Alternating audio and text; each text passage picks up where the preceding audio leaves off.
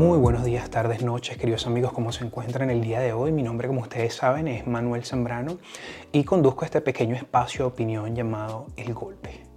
Este podcast se transmite a través de diferentes plataformas, entre ellas Google Podcasts, Apple Podcasts, Spotify, Anchor, YouTube. Así que si has estado viendo el contenido hasta ahora y te gusta, por favor no olvides suscribirte a mi canal y dejarme algún comentario aquí en la barra de debajo de la barra de descripción.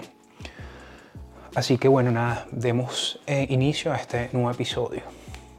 El día de hoy vamos a estar hablando sobre la inestabilidad del dólar y cómo pudiese perder en todo caso su estatus y su título de moneda de reserva de valor.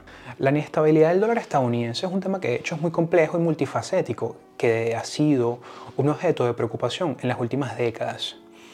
El dólar es considerado como una moneda de reserva de valor o moneda de reserva internacional y su estabilidad de hecho es crucial para la economía global. Sin embargo, varios factores han contribuido a la inestabilidad del dólar en Estados Unidos, incluyendo la deuda nacional, la política monetaria, las tensiones comerciales y la incertidumbre política. Todos estos factores que acabo de mencionar sin duda alguna han tenido un papel predominante y se han encontrado en su nivel más bajo creo que en los últimos 4 o 5 años. Así que vamos a empezar a definirlas una por una. Una de las principales causas de la inestabilidad del dólar es la deuda nacional en Estados Unidos, que de hecho ha alcanzado niveles récord en las últimas décadas. Según el Tesoro de Estados Unidos, la deuda nacional superó los 22 billones de dólares, millones de dólares en 2020. Esta deuda se financia a través de la emisión de bonos del Tesoro, por lo que significa que el gobierno está recurriendo a la impresión de dinero para cubrir sus gastos. A medida que aumenta la cantidad de dólares en circulación, por supuesto que su valor se reduce. Si eres seguidor del canal, sabes que este tema lo hemos tocado muchísimas veces porque como ustedes saben que yo vengo de Venezuela, el tema inflacionario es un tema delicado, sobre todo para nosotros. Nos consideramos expertos en política monetaria después de haber sido eh, un ejemplo claro del resultado de políticas monetarias equivocadas. La política monetaria también ha contribuido a la inestabilidad del dólar.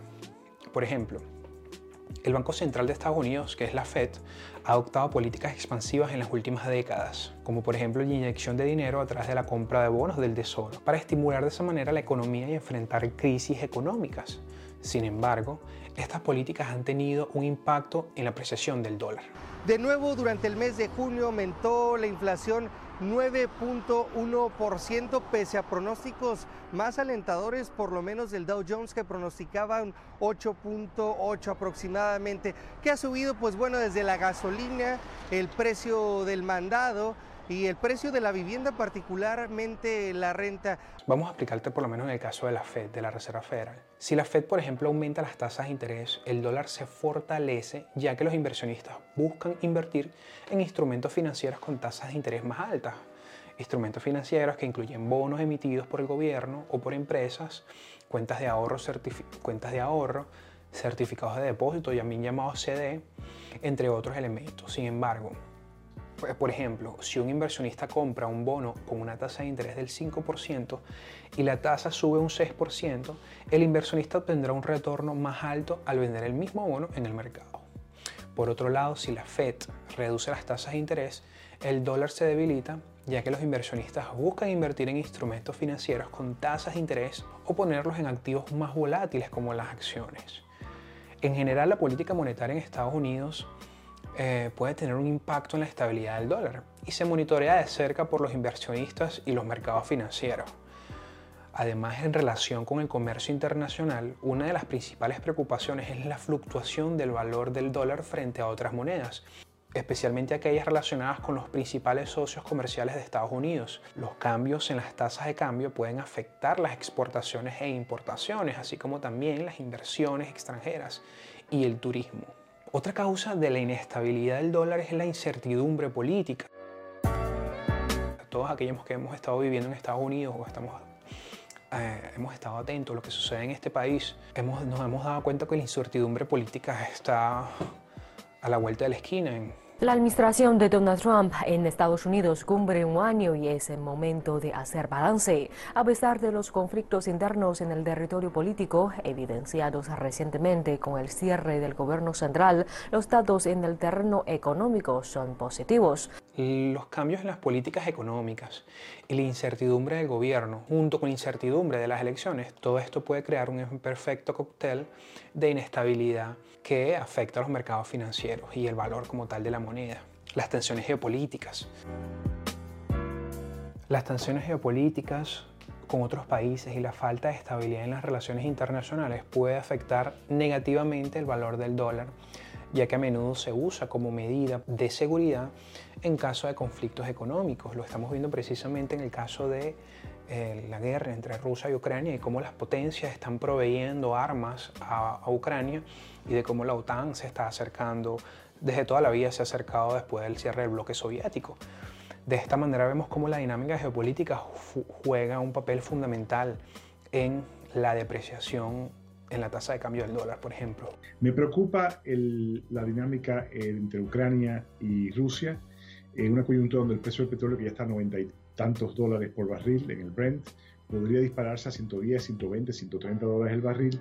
Estos cambios pueden tener un impacto significativo en la economía estadounidense, ya que el comercio y las inversiones internacionales son parte importante del crecimiento económico estadounidense. La inestabilidad del dólar también puede tener implicaciones importantes para los mercados financieros globales, ya que muchos activos como acciones, bonos, materias primas, entre otras cosas, cotizan en dólares entonces una caída, una caída en el valor del dólar puede provocar, valga la redundancia, caídas en mercados de valores y afectar negativamente a los inversores. Además, un dólar débil puede aumentar el costo de los préstamos denominados en dólares para los países en desarrollo y aumentar el riesgo de default. Como ustedes se pueden dar cuenta, para aquellos amigos nacionalistas, que de hecho esto de los nacionalistas y los globalistas nunca lo he entendido claramente, nuestras economías están sumamente interconectadas unas de otras. No puede pasar algo del otro lado del mundo sin que a nosotros no nos afecte. Partiendo de esa premisa, es difícil, es difícil definir cómo funciona la dinámica de estas personas que enaltecen las economías nacionales. Pero eso es un tema de otro video. El dólar ha tenido una tasa de cambio relativamente estable frente a otras monedas, volviendo al tema de la tasa de cambio, frente a otros países, sobre todo países en desarrollo. El ejemplo también puede ser el euro, la libra esterlina, el yen japonés, que no son países en desarrollo, pero este, mantiene el dólar una tasa de cambio estable frente a estos, gobiernos, estos sistemas. Sin embargo, fluctuaciones significativas han tenido lugar como en el la crisis financiera del 2008, que como ustedes saben, y si han estado en este canal lo saben también, debido a la crisis de los préstamos subprime. We're down over 16%. Dow at the same time has fallen about 18%. The stock market is now down 21%. Because we're now down 43%. What in the world is happening on Wall Street? Two year no yields went from 190 to 166 in the blink of an eye. On the NASDAQ, everything and more has been completely wiped out. It was the worst day on Wall Street since the crash of 1987. O también por supuesto la más reciente, la del COVID-19, que pusieron en duda de hecho la fortaleza de dicha moneda. Para mitigar los efectos negativos de la inestabilidad del dólar, muchas medidas que podrían ser consideradas incluyen una reducción de la deuda nacional y esta es la parte más favorita mía en todo este tema. Como les digo, vengo de un país donde existe una centralización muy importante del poder, corrupción un crecimiento de la deuda, un crecimiento de la deuda y el gasto público de forma sin precedente. Entonces este tema para mí creo que es muy importante. La reducción de la deuda pública, recuerdan que la deuda pública en Estados Unidos se sitúa alrededor de 29 mil millones de dólares, 29, 29 billones de dólares, que representa nada más y nada menos que el 130% del PIB. Se supone que el país más endeudado es Japón, que tiene casi el doble de su PIB, y España, que viene de segundo. Estados Unidos se mantiene en los primeros lugares. Y yo recuerdo que este número, yo mismo vi este número apenas unos años atrás y recuerdo que estaba en torno al 80. Como, como, como pueden darse cuenta, esto lleva a un debate en términos políticos. reducción de la deuda pública y una mayor estabilidad en las políticas económicas y comerciales del gobierno. Estos son elementos que se tienen que tomar en cuenta para que la economía norteamericana se mantenga estable, tomando en consideración el punto de la moneda, el dólar. Esto puede lograrse con niveles de desempleo bajos o por lo menos alrededor del 4%, que se supone que es el estándar tasas de intereses atractivas, por ejemplo. Si las tasas de interés son atractivas en comparación con otras monedas, los inversionistas estarán dispuestos a invertir en el dólar. Como ya hablé previamente, una política monetaria independiente. Es importante que la política monetaria sea independiente de las influencias políticas para evitar la manipulación de las tasas de interés. Un ejemplo de esto, aunque para muchos puede ser sorprendente, es en el caso de Perú. Pero eso lo podemos hablar en otro video. Ahora, yo quiero hacer una pregunta. ¿Consideras que la Fed es una institución independiente del gobierno? Es una buena pregunta para hacer. En conclusión, la inestabilidad del dólar estadounidense es un tema de gran importancia y preocupación en la economía global. Aunque el dólar puede seguir siendo una moneda de reserva predominante, varios factores internos y externos están contribuyendo a su inestabilidad. Es importante seguir monitoreando y analizando estos factores para poder tomar medidas preventivas y mitigar los efectos negativos de la inestabilidad de, este, de esta moneda en la economía estadounidense y global. Recordemos también que un debate que se tiene que hacer en esta discusión, por ejemplo, es el hecho de cómo los políticos que obedecen a tiempos a, a términos temporales de uno o dos periodos en los partidos, en los gobiernos, exige, eh, demanda de ellos o los obliga a someterse en una dinámica en la que tienen que estar construyendo, por ejemplo, bienes públicos. Bienes públicos que son financiados a través de, como digo, eh, impuestos y viene al final de la misma gente, de los mismos contribuyentes. De manera que todo esto nace a través de una iniciativa política. Y por eso es que uno tiene que estar más consciente de estos temas, porque le permite tener una, concepción mucho más clara de a quién votar el día de mañana. A jugar por la situación particular del presente, no hay muchos candidatos que sean atractivos para este tema.